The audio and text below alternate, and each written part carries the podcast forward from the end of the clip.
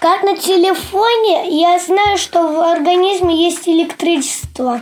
А в голове обычно мозг. Да, но я не совсем понимаю, что это. Почему звезда горит, где зимуют утки, И в какой приходит вид яблоко в желудке, Как неутомимая скачет антилопа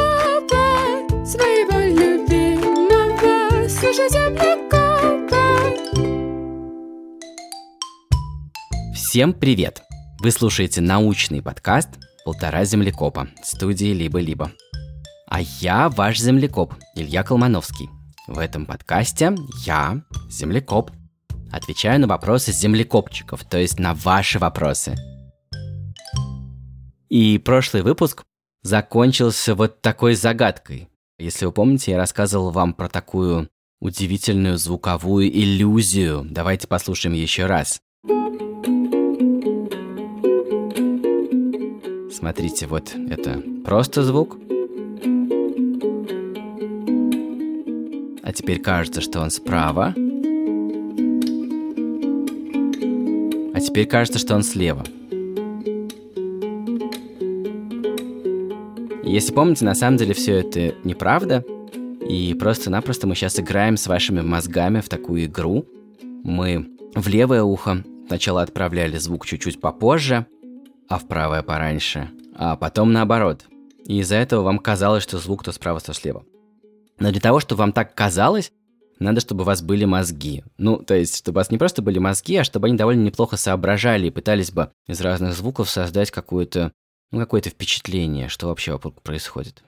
И я предложил вам угадать, что это за животные, у которых так мало мозгов, что у них не возникает такая иллюзия. Это лягушки, они живут в лесу, в Южной Америке, в Панаме. У них сложная ситуация, представьте. Вот самцы сидят на деревьях, им надо запеть и привлечь самку. Но, с другой стороны, есть опасность, что их найдет хищник и съест ночью. Они выйдут за себя своим пением. И они придумали такой трюк. У них всегда какая-нибудь одна лягушка, один самец первым начинает петь, и через долю секунды вступают остальные.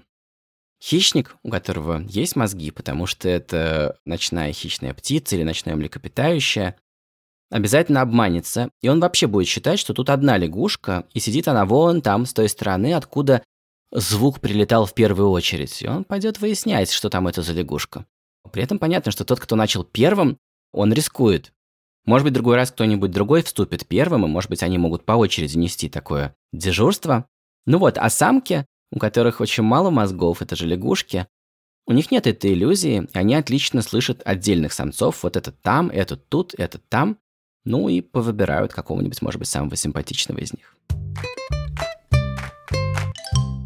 Ну вот, я решил, раз уж мы с вами начали с э, мозга и с идеей, что мозг очень важный, давайте весь выпуск будем говорить про мозг, говорить про мозг, про мозг, про мозг, про мозг. Вообще интересно разобраться, что там происходит внутри Давайте послушаем первый вопрос. Здравствуйте, меня зовут Илья. Мне 7 лет. Я живу в Турции, в Измире. Из чего сделаны нейроны и как работают нейроны? Пока.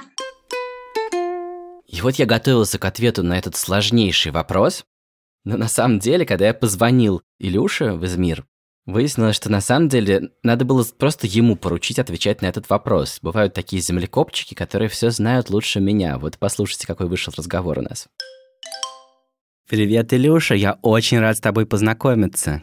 Привет. Нравится ли тебе в Турции? Да. Что тебе там больше всего нравится? Ну, там рядом у нас море, и, и там даже зимой не так холодно. Здорово. А я в Грузии, у нас тут тоже тепло. У нас тоже. Ну, не, не тепло как бы, ну, нормально. Ну и не холодно, да. Ну хорошо, давай поговорим про нейроны. Это очень важные маленькие штучки, которые живут у нас в теле. Я знаю. Они выполняют очень важную работу. Смотри. Например, у маленьких детей они ничего не могут делать, потому что нейрон недорого и всякие, например, рисовать. Ага, вот давай обсудим как раз эту ситуацию. Представим себе, что тебе надо раскрасить раскраску, и ты действительно да. хочешь аккуратно и красиво ее раскрасить, так, чтобы у тебя не выскакивали за контуры линии. Вот ты начинаешь это делать. При этом, чтобы не выскочить за границы, что ты делаешь? Ты очень внимательно слушаешь? Ты очень внимательно нюхаешь? Или что ты делаешь? Ты внимательно Смотрю. смотришь, ты чтобы смотришь. не выскочить на, за краешек. Правильно, ты смотришь глазами. Все так. Но если твои глаза увидят, что твоя рука сейчас уже начала выезжать за краешек, ты можешь выпучивать эти глаза дальше и дальше, ты можешь возмущенно смотреть на то, что делает твоя рука, но глазами ты свой карандаш не остановишь. Да. Ч- чем его Его можно остановить? останов- Рукой, конечно. Правильно, прекрасно. И вот ученых давно очень интересовало, как так получается, что глаза видят, а руки слушаются. И оказалось, что за это мозг отвечают... делает. э, Мозг. Ты прав. Действительно, за это отвечает мозг. Но тут есть сразу два вопроса. Как сообщение попало из глаз в мозг? Сообщение о том, что ой-ой-ой-ой, катастрофа, мы выезжаем за линию. И второй вопрос. Как мозг смог отправить сообщение рукам? Руки, руки, стоять, стоять, не выезжать за линию. Какую почту использует наше тело? Как передается Э, ну, информация? Как на телефоне, я знаю, что в организме есть электричество. Ты совершенно Ну, прав. Да, глаза электричество мозгу, а, а мозг электрику к рукам. Ты совершенно прав. Действительно, электрические сигналы, ну вот как в телефоне, отправляются из глаз в мозг, а из мозга в руки. Мы подошли к самому главному. Внимание. Это электричество передают специальные удивительные клетки, гораздо тоньше, чем волос, но при этом гораздо могут быть даже длиннее, чем наш волос. А некоторые коротенькие, но важно, что они все умеют передавать электричество. Нейроны умеют забирать электричество из глаза, из ушей, из кожи, если тебя кто-нибудь пощекочет или кто-нибудь наступит тебе на ногу, из носа, если ты понюхаешь розы. И все это электричество попадает в мозг, и дальше там есть огромное количество нейронов уже в мозге. Вообще-то там почти все нейроны, которые есть у нас в теле. Да, ты совершенно прав. И почему их так много в голове? Потому что голова большая, но живот тоже большой, но голова как бы, там все, что надо делать, там она всякие сигналы подает. Ты совершенно прав. В голове очень много нейронов, потому что когда они получили сообщение от ушей, от языка, им теперь надо подумать, что с этим делать.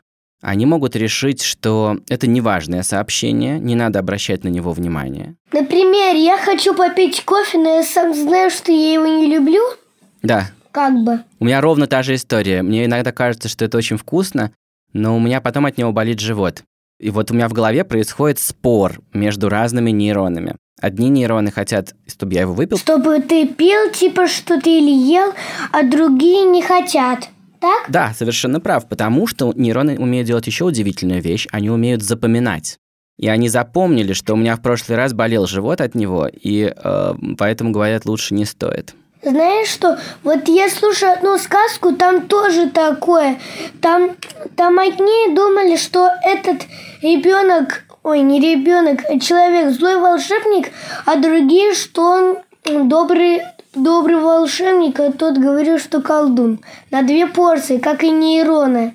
Вот, Илюш, сейчас произошла интересная вещь. Твои нейроны в голове вспомнили эту сказку, Я вообще-то ее сегодня слушал. твои нейроны вспомнили, что ты недавно слушал эту сказку, они поняли, что она чем-то похожа на наш разговор, и они отдали приказ твоему рту и твоей гортани, мышцам начать шевелиться и не просто мычать, и не петь мне песенку, а рассказать мне эту сказку. Это тоже то, что умеют делать нейроны. Давай сейчас быстро еще раз подытожим. Смотри, что они делают. Нейроны передают сообщения от твоего тела в мозг. Нейроны думают над тем, важно это сообщение или нет, что с ним делать, и они сохраняют что-то в хранилище, и хранилище — это тоже нейроны, они умеют помнить, а потом, самое важное, они умеют управлять твоим телом. Они передают электрические сигналы твоим рукам, твоим ногам, твоему рту. И мы начали с того, что мы хотим не выехать за линию, когда раскрашиваем. Они умеют учиться. Особенно круто они учатся в детстве. Кстати, в школу можно попасть в этой стране. В 6 лет я уже во втором классе. Вау! И как, трудно там? Ну, почти как и во втором классе. А там есть турецкий язык? Есть английский, есть турецкий, есть музыка есть, математика есть. Хаят Бельгисы, не знаю, как переводится. Ух ты, что? Как перев... Какое слово ты сказал? Хаят Бельгисы, я... Хаят – это, по-моему, ну как, как устроен чип- типа человек. Вау. Я так думаю. А можешь что-нибудь еще по-турецки сказать? Мераба – это привет. Как интересно. Я живу в Грузии, тоже выучил несколько слов. Сейчас я с тобой попрощаюсь по-грузински. Я был очень рад с тобой познакомиться. Большое тебе спасибо. Диди Маглоба. Нахвам дис. А ты попрощайся со мной по-турецки. Bye-bye. Или это и по-английски, и по-турецки. Bye-bye. Ага, окей. კარგად. Пока. И вот мы вроде бы разобрались, что делают нейроны, да, они принимают сигналы, они решают, что делать с этими сигналами, а потом подают сигналы в обратную сторону, отдают команду телу. Но на самом деле в мозге еще куча всего, не только нейроны. И мы будем сейчас с этим разбираться, что такое вообще мозг и какие в нем есть разные еще штуки. Но сначала небольшая рекламная пауза. И в ней я расскажу о нашем партнере.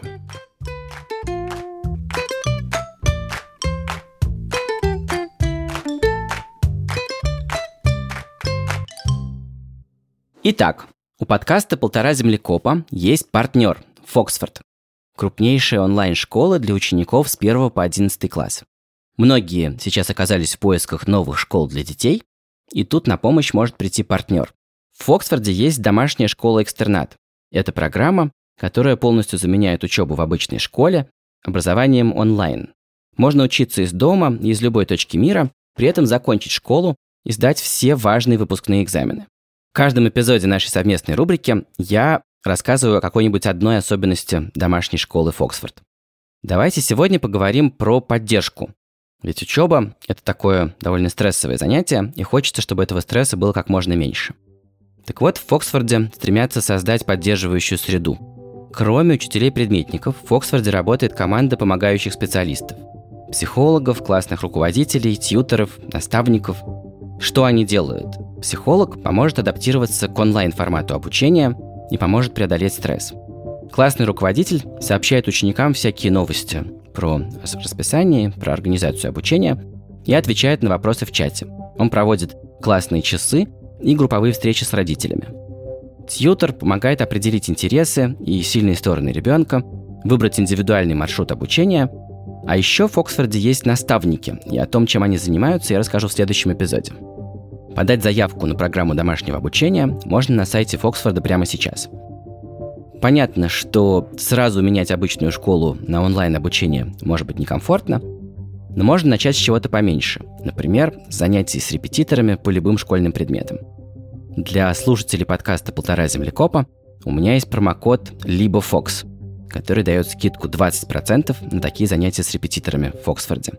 Ссылка, промокод и все условия будут ждать вас в описании эпизода. Здравствуйте, Илья. Меня зовут Вика. Я из города Санкт-Петербург. Мне 12 лет. Я хотела бы узнать, только простыми словами, как устроен мозг человека и чем мозг человека так отличается от мозга животных. Спасибо. Ну, конечно, это очень-очень большая тема, я сразу вас предупрежу, что полностью ответить на этот вопрос мне не удалось. Мне на это потребовался бы целый выпуск, а может быть два выпуска, а может быть три выпуска, может быть четыре, пять, шесть, семь, восемь, девять или десять. Мы с вами еще обязательно будем возвращаться к нашей с вами главной суперспособности, к чудесным свойствам человеческого мозга. Но давайте послушаем, что все-таки нам с Викой уже удалось установить прямо вот за один первый разговор. Привет, Вика. Здравствуйте. Как дела? Хорошо. Мне не верится, что... что вообще так получилось. И мне не верится. Я так рад, что мы наконец познакомились. Я давно собирался позвонить и ответить на твой прекрасный вопрос. А, давай его обсудим. А, конечно, не просто в таком быстром разговоре, простыми словами объяснить, наверное, самую сложную вещь на свете, которую, к тому же, пока что не очень хорошо понимают ученые. Но кое-что ученые знают про наш мозг.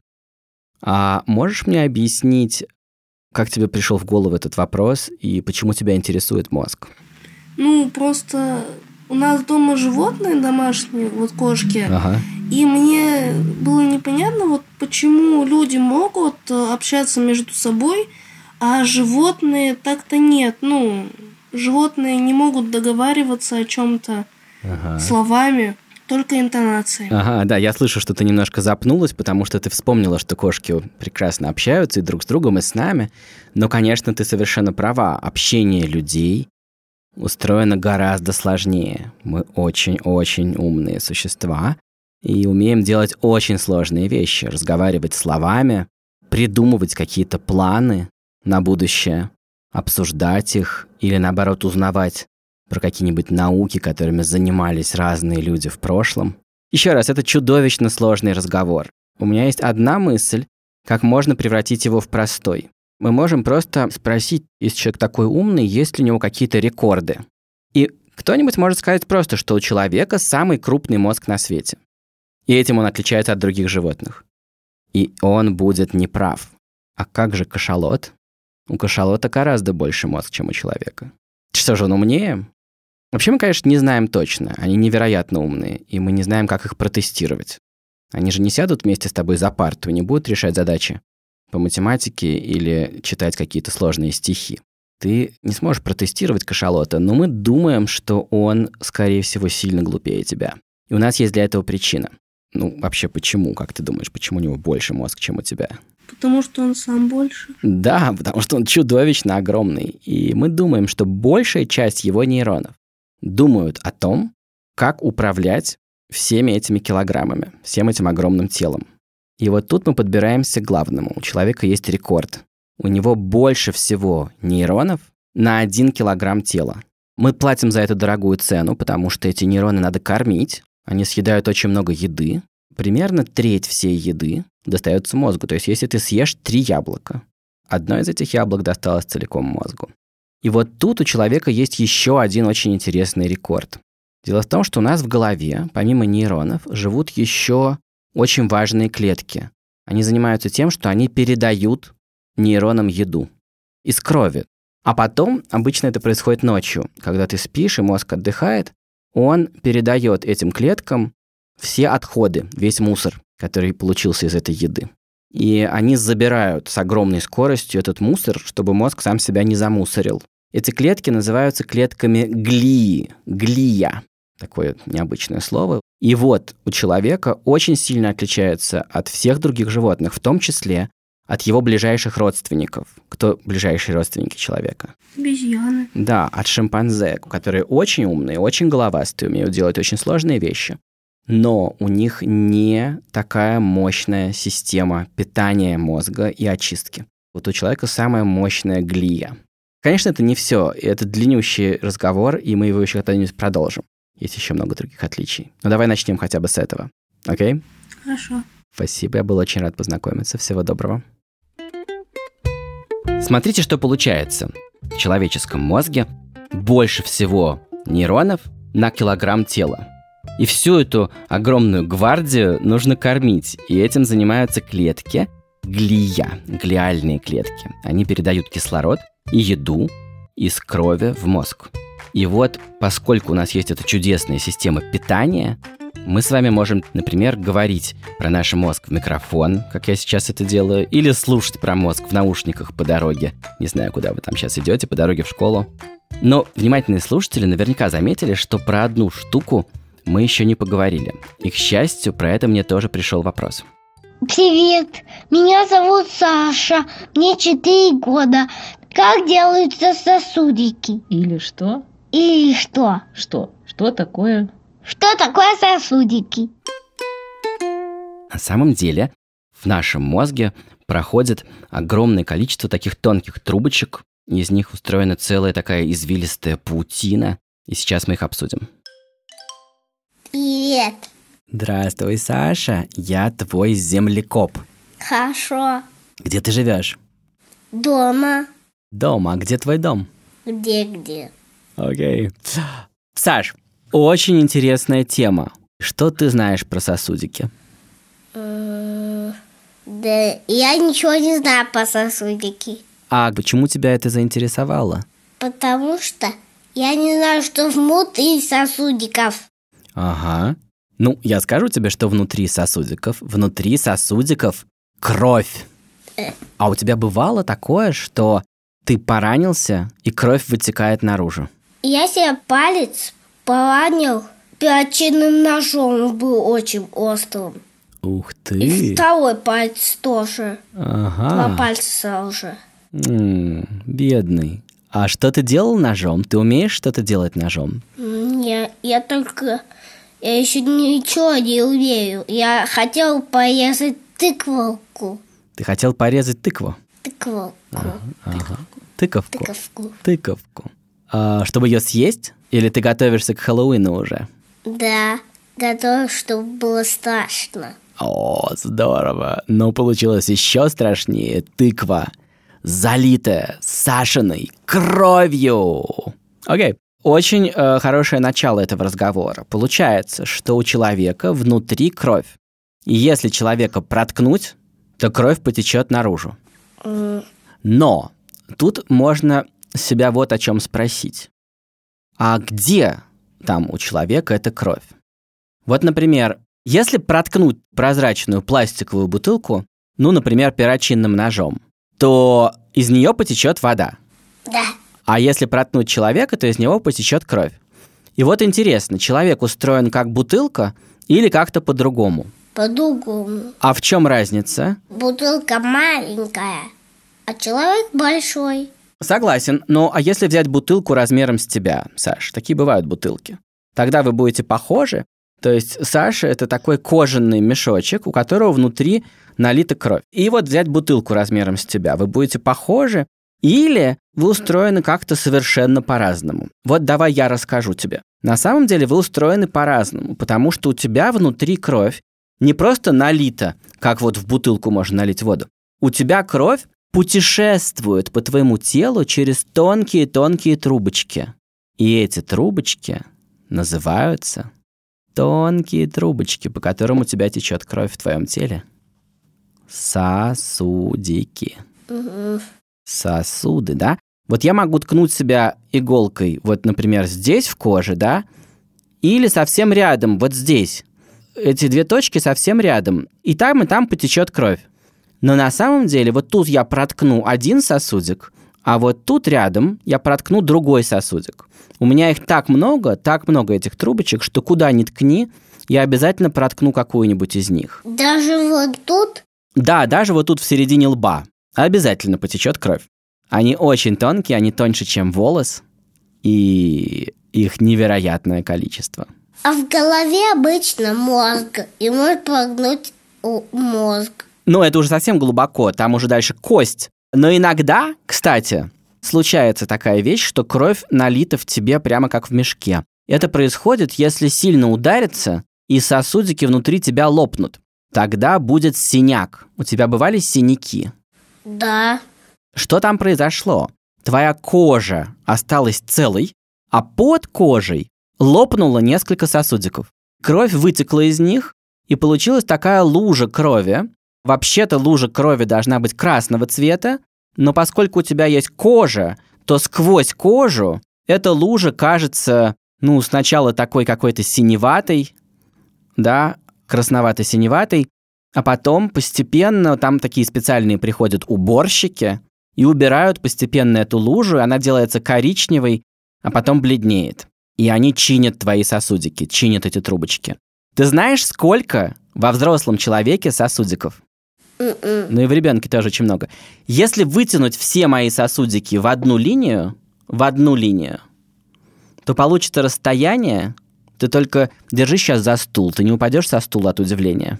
Ты крепко держишься? да. Вот смотри, если я правильно понял, ты сейчас в Америке, а я в Грузии. Так вот, все мои сосуды, если вытянуть в одну линию, как ты думаешь, хватит, чтобы дотянуться до тебя из Грузии в Америку? Не. Саша, этих сосудов хватит, чтобы дотянуться от Земли до Луны, обратно до Земли и снова до Луны. И все это в одном человеке. Мгм. Ты не упал со стула? Не. Почему? Потому что огромный стул. Прекрасно. Хорошего тебе дня. Береги свои сосудики. Пока-пока. Пока.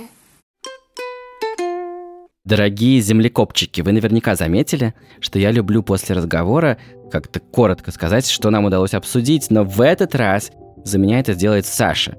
После нашего разговора он побежал к маме рассказывать, что он узнал, и мама, которой большое спасибо, поделилась с нами этой записью. Он сказал, что сосудиков кровь, а сосудики это очень такие, как ниточки, но еще тоньше, Мгм. даже тоньше, чем волос. Волос? Ничего себе. Здорово. Вообще, мне кажется, что землекопчики скоро смогут справляться уже чудесно сами и вести подкаст без меня. Они могут сами задавать вопросы, сами отвечать на вопросы. Надо будет как-нибудь при случае сделать и такой выпуск.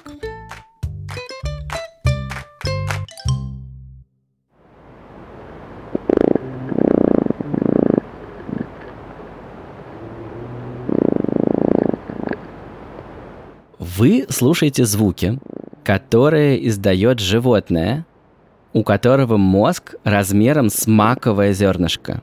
Тем не менее, он управляет своим телом и издает такие прекрасные звуки, когда ухаживает за своей будущей подружкой.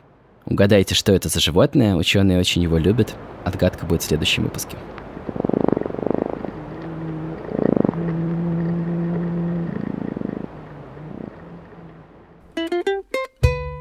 Вы слушали второй выпуск подкаста «Полтора землекопа» студии «Либо-либо».